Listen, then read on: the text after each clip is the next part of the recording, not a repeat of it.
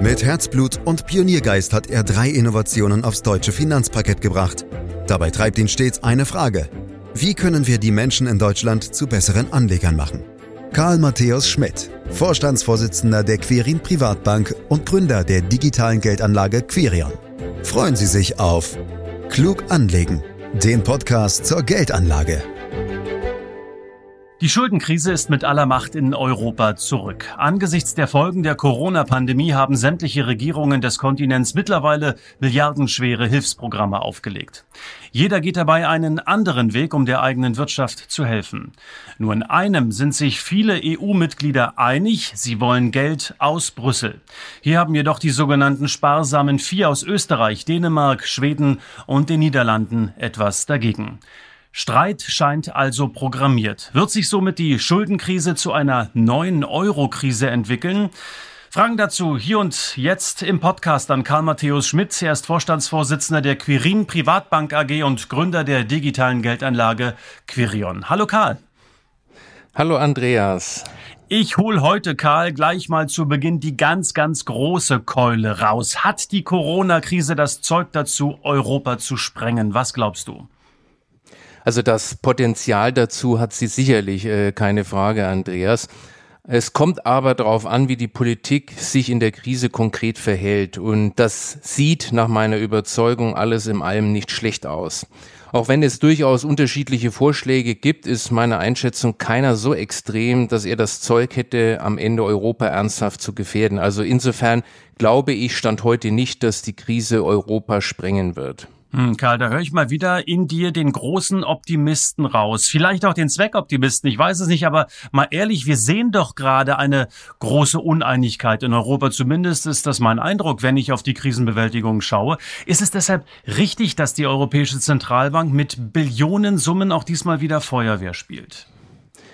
Also ich finde, so groß ist die Uneinigkeit diesmal gar nicht. Wenn du dies zum Beispiel mit der Finanzmarktkrise 2008 und äh, 2009 vergleichst, da war der Streit wesentlich größer und wir haben ja damals sogar diskutiert, ob Griechenland aus den Euro raus muss.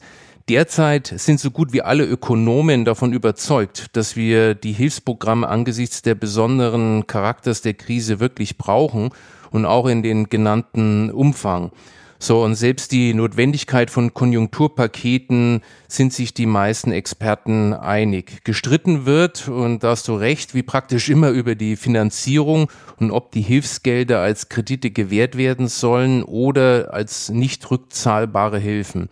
Und was deine Frage nach der EZB anbelangt, ja, es ist richtig, dass die EZB in den Vollen geht natürlich eine Voraussetzung ist, dass die Glaubwürdigkeit dieser Institution nicht untergraben wird und darum dreht sich alles und das ist äh, letztendlich nach wie vor alles intakt, auch wenn sozusagen dieses PEP-Programm jetzt auf äh, 1,35 Billionen Euro erhöht wurde. Hm, Karl, so leicht wirst du mich heute nicht los. Stell dir vor, ich bin dein Hund, der sich gerade in deiner Wade verbeißt. Ja, und mit diesem Bild gehen wir bitte in die nächste Frage.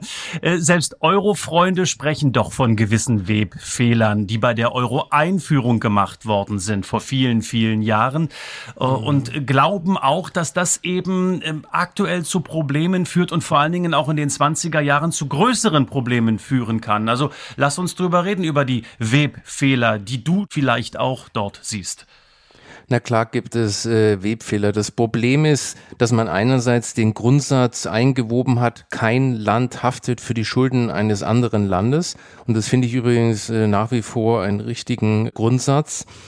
So, und anders wäre der Euro zumindest in Deutschland auch nicht durchsetzbar gewesen. Andererseits hat man es aber versäumt, eine Art Insolvenzordnung einzurichten, die für systemrelevante Banken und sogar für Staaten gilt. Und was ich damit meine, ist, dass man ein geregeltes Verfahren hat, wie man das managt, wenn jemand pleite geht. Und lass uns das nochmal vielleicht ein bisschen anschaulich machen. Wenn ich mit dir zusammenarbeiten will und gleichzeitig festlege, dass ich nicht für dich hafte, dann muss ich mir eben mir doch Gedanken machen, was mit unserer Zusammenarbeit passiert, wenn du pleite gehen solltest. Und genau das hat man bei der Euro-Einführung versäumt nach der Devise, es kann nicht sein, was nicht sein darf. Ach Karl, das kriegen wir ganz gut hin. Lad mich einfach auf ein Bier oder zwei oder drei ein und äh, da sind wir uns dann sehr schnell wieder einig, glaube ich. Kriege ich alle Aufnahmen, ja.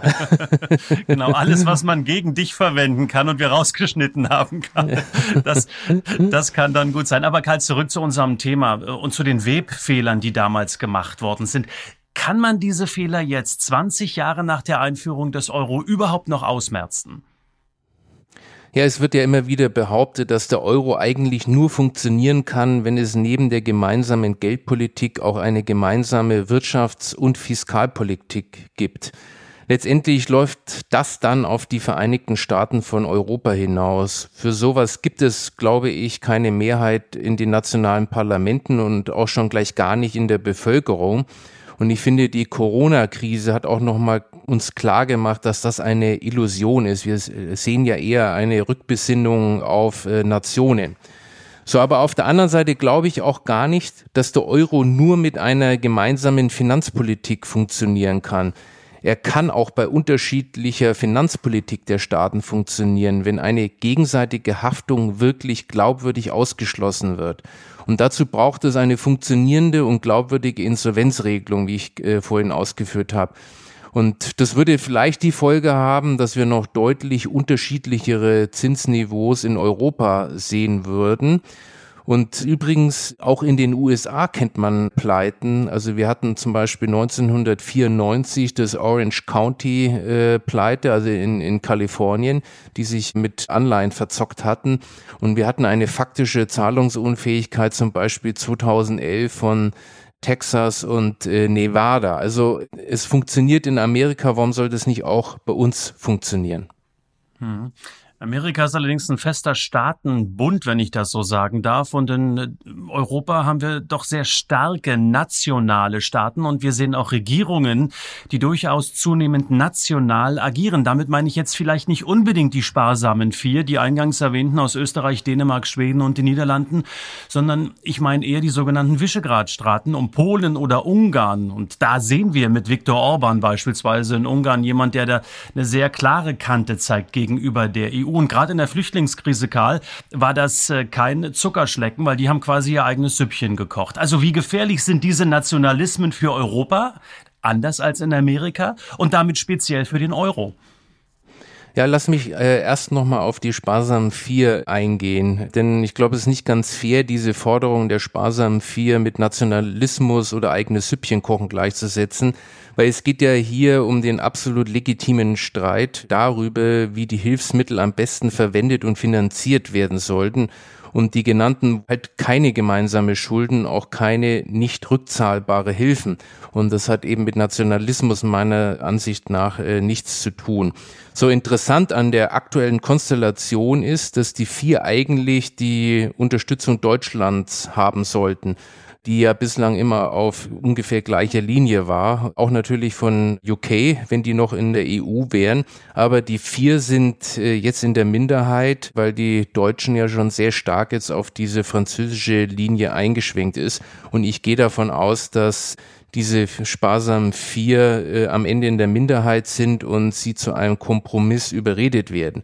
Zu deinem Punkt von Polen und Ungarn und den anderen äh, Staaten, da hast du schon recht. Das ist definitiv eine andere Nummer, aber da bin ich soweit auch ein Stück weit entspannt, dass selbst wenn die rausgehen, wäre es am Ende ja irgendwo eine Entlastung für den EU-Etat und damit aus meiner Sicht keine Gefahr jetzt äh, für Europa. Mhm.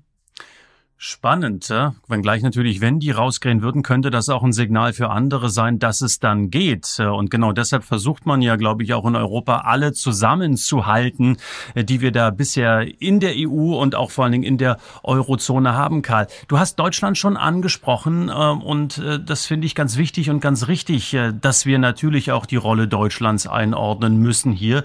Also ehemals wirklich harter Kern, auch mit Schäuble als Finanzminister, der durchaus auf äh, einiges äh, ja, Spektakuläres in der Eurozone gedrängt hat. Sind wir jetzt in der aktuellen Diskussion mit Olaf Scholz als Finanzminister eher Bremser oder Gestalter?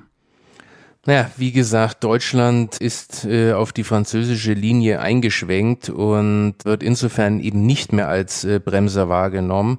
Sogar Italien hat jetzt ja Deutschland gelobt. Ob es sich und Europa damit einen Gefallen tut, bleibt abzuwarten.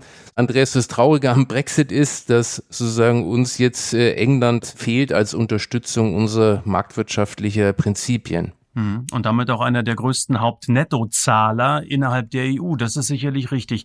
Ähm, machen wir es doch noch ein bisschen konkreter, Karl. Müssten nicht Länder wie Griechenland, Italien oder Spanien sogar raus aus dem Euro. Das ist immer wieder auch von populistischer Ecke zu hören, um mit Hilfe einer Währungsabwertung wieder wettbewerbsfähig zu werden. Das hat doch, zumindest ähm, erinnere ich mich, meine ich mich dran zu erinnern, mit der Lira und der Drachme in den Jahren und Jahrzehnten zuvor doch schon ganz gut geklappt. Ich meine, Karl, du bist doch einiges älter als ich. Du hast da bestimmt mehr Erfahrung als ich. Na, da bin ich mir nicht ganz so sicher, Andreas. Aber äh, zurück äh, zum Thema. Also ob diese Abwertungsspiralen gut geklappt haben, äh, wage ich zu bezweifeln. Und äh, das mit der Abwertung ist so eine Sache. Es funktioniert einmal, vielleicht auch zweimal, vielleicht auch äh, dreimal. Aber die Gefahr bei so einer Abwertungspolitik ist, dass die ja immer genutzt wird, eben keine Strukturreformen durchzuführen und somit die Wettbewerbsfähigkeit, die Schaffung der Wettbewerbsfähigkeit man immer wieder aufschiebt. Und deswegen ist es irgendwo kontraproduktiv. Und die Länder, die du genannt hast, die hatten ja auch damals, ich erinnere mich noch in den 90er Jahren, Italien, hohe Inflationsraten, äh, weil eben auch internationale Anleger ein hohes Abwertungsrisiko sahen und äh, die hatten natürlich auch ordentliche Zinszahlungen. Ich erinnere mich noch von, von 13 Prozent, was auf vielen italienischen Anleihen am Ende dann auch drauf stand. Und daneben muss man wissen, äh, und ich glaube, das ist auch ein ganz wichtiger Aspekt, dass das Vertrauen der eigenen Bevölkerung in die Stabilität der Währung durch die Inflation ebenfalls verloren gegangen ist. Und äh, deswegen wollen, so man hören und lesen kann, die meisten Italiener und Griechen auch den Euro behalten und keine neue nationale Währung einführen weil sie am Ende nämlich befürchten, dass wir eine Wiederkehr einer Inflationspolitik haben. Das tropft alles an dir ab. Äh, man könnte glatt meinen, du seist gut vorbereitet und wüsstest die Fragen vorher, Karl. Ähm, aber dann lass uns das Thema, dann lass uns das Thema anders denken. Was wäre, wenn die Peripherie den Euro behält und der wirtschaftlich starke Norden rund um Deutschland quasi einen neuen Euro schafft, egal wie wir ihn dann nennen, Kerneuro oder was auch immer? Dann würde doch eventuell auch der deutsche Handelsüberschuss sinken, der vielen ein Dorn im Auge ist. Man könnte vielleicht viele Probleme mit einem Schlag lösen, oder? Wo liegt der Fehler hier? Ja, deine Idee ist ja offenbar, dass ähm, der stabilere Nordeuro gegen den schwächeren Südeuro dann aufwertet. Genau. und damit die Handelsüberschüsse gegenüber den Südländern sinken. So, da hast du theoretisch recht, Andreas, aber eine solche Konstellation wäre meiner Einschätzung nach äh, nicht von Dauer, weil niemand wirklich daran interessiert ist. Italien ist ja nicht an einen Währungsverbund mit Griechenland, Spanien oder und äh, Portugal interessiert. Vermutlich sind die ja nicht mal an einem Verbund mit Frankreich interessiert. So, und warum sind sie nicht interessiert? Sie hätten natürlich den Verlust der Transferleistungen zum einen und zum anderen würde ja auch die EZB äh, keine Anleihen mehr kaufen. Und was den Nordblock anbelangt, äh, auch wir sind natürlich nicht wirklich daran interessiert an den Abbau oder den Verlust unserer Handelsüberschüsse. Also von der Seite her, ich sehe da kein wirkliches Interesse an einen Nord- und einen Südeuro. Das hört sich auch so an, als würdest du mit jeder Antwort den Euro bis aufs Messer verteidigen. Vielleicht auch deshalb, Karl, weil äh, ja es nicht wenige gibt, die auch sagen, na, wenn es den Euro nicht mehr gibt, der auch die Eurozone, zumindest die, die den Euro natürlich hat, zusammenhält, zusammenkittet, äh, dass dann ein wirtschaftliches Chaos drohen könnte und auch eine Depression, weil es einfach ein völliges Durcheinander bis hin zur Anarchie in Europa geben könnte. Und genau deshalb sei der Euro eben alternativlos. Ist das wirklich so? Also ich bin mir da äh, gar nicht mal so sicher, ob so ein Chaos und der Zusammenbruch dann wirklich äh, stattfindet. Denn was passiert denn eigentlich, wenn sozusagen die Gemeinschaftswährung auseinanderbricht? Äh, wie du gesagt hast, dann wird ein Land oder mehrere Länder verlassen den Euro oder alle verlassen den Euro. Und das würde dazu führen, dass die einzelnen Länder wieder Landeswährungen einführen. Und das haben wir ja auch äh, beim Zusammenschluss zum Euro gelernt, dass das durchaus funktionieren kann. Deswegen sehe ich da jetzt noch gar keine äh, Katastrophe. Spannend wird es jetzt natürlich für uns schon in Deutschland, was dann mit den einzelnen Nationalwährungen passiert. Und das ist ja, glaube ich, klar, dass wir dann in Deutschland eine starke Aufwertung des neuen deutschen Euros hätten. Und äh, auch da hat jetzt, finde ich, die letzten Jahre gezeigt, dass die Schweiz ja äh, da auch äh, Widerstand geleistet hat gegen so eine Aufwertung. Seit der Finanzkrise haben die ja sozusagen massiv gegen diese Aufwertung gearbeitet und es hat auch äh, am Ende geklappt. Trotz alledem, und da hast du schon recht, wäre das Ergebnis bestimmt eine heftige Finanzmarktreaktion und vermutlich auch eine Rezession. Aber ich weiß nicht, ob das wirklich so ein Chaos wäre, äh, wie du das äh, eingangs äh, gesagt hast. Man kann das organisieren. Mhm, ja. Was muss denn passieren, Karl, damit der Euro im weltweiten Währungsgefüge so stabil und geachtet bleibt? Ich meine mal, abseits der ganzen Kritik, die wir immer wieder auch hören und die zum Teil durchaus auch ja berechtigt ist, Fakt ist ja wohl nun schon, dass der Euro wirklich eine geachtete Währung ist und ja auch in diverse Währungskörbe im Laufe der Jahre Einzug gehalten hat. Ja, wie schon gesagt, ich denke, äh, eine Insolvenzordnung, also ein Verfahren, wenn jemand pleite geht, also eine Bank, aber auch ein Staat, das bräuchte man und dann hätten wir auch äh, eine dauerhafte Stabilität äh, des Euros. Sonst bekommen wir eben bei jeder Krise immer wieder die Diskussion über den möglichen Zusammenbruch des Euros. Die andere Möglichkeit wäre natürlich die Vereinigten Staaten von Europa. Dafür sehe ich aber äh, nach wie vor keinen wirklichen politischen Willen. Also ich auch persönlich halte das jetzt äh, für nicht wünschenswert. Karl, dann reden wir abschließend übers Anlegen, denn der Podcast heißt ja nicht umsonst klug anlegen. Wie sollten sich jetzt eben diese Anleger mit ihrem Portfolio aufstellen, die eher eurokritisch sind? Ja, was empfiehlst du denen, die an einen Fortbestand der Eurozone, so wie wir sie kennen, so wie wir sie jetzt haben, glauben? Also Andreas, du weißt, dass ich von Prognosen äh, nichts halte. Und in diesem Fall, glaube ich, macht es erst recht überhaupt keinen Sinn, auf eins dieser Szenarien zu wetten. Und es funktioniert auch nicht. Und deswegen bin ich nach wie vor, ist meine Empfehlung für eurokritische und europositive Anleger identisch. Das Beste ist für beide dann am Ende immer noch ein breit international gestreutes Depot, eben nicht mit diesem Fokus auf Europa, sondern weltweit, so wie wir es schon öfters mal angesprochen haben. Also es bleibt dabei, ein breit aufgestelltes Depot ist wichtig für die Ruhestandsplanung, für die Altersvorsorge. Das sagt Karl Matthäus Schmidt gebetsmühlenartig in diesen Podcasts und dann kann es ja wohl auch nicht ganz falsch sein. Herzlichen Dank an Karl Matthäus Schmidt als Vorstandsvorsitzenden der Quirin Privatbank AG.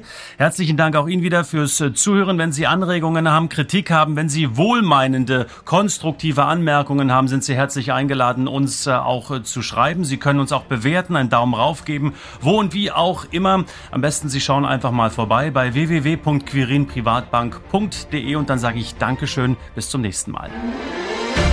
Das war Klug anlegen. Der Podcast zur Geldanlage der Quirin Privatbank mit dem Vorstandsvorsitzenden Karl Matthäus Schmidt. Wir freuen uns über Ihre Rückmeldungen und Themenwünsche, die Sie uns gerne an podcast.querinprivatbank.de senden können. Die Querin Privatbank steht für echte Unabhängigkeit, da sie auf Provisionen und hauseigene Produkte verzichtet. Das innovative Anlagekonzept Markt, Meinung, Wissen beruht auf bewährten Erkenntnissen der Finanzmarktforschung und investiert frei von Prognosen in den weltweiten Kapitalmarkt. Die Bank unterstützt interessierte Anleger bei der Altersvorsorge und dem langfristigen Vermögensaufbau. Mehr Informationen erhalten Sie unter querinprivatbank.de.